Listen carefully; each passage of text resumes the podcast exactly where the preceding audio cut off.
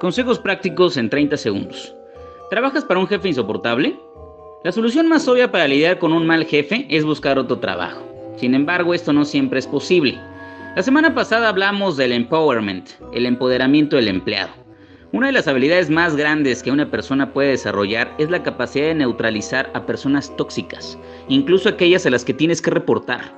No es sencillo y requiere mucha inteligencia emocional, Debes mostrarte flexible, competente, disciplinado y abierto a una comunicación constante.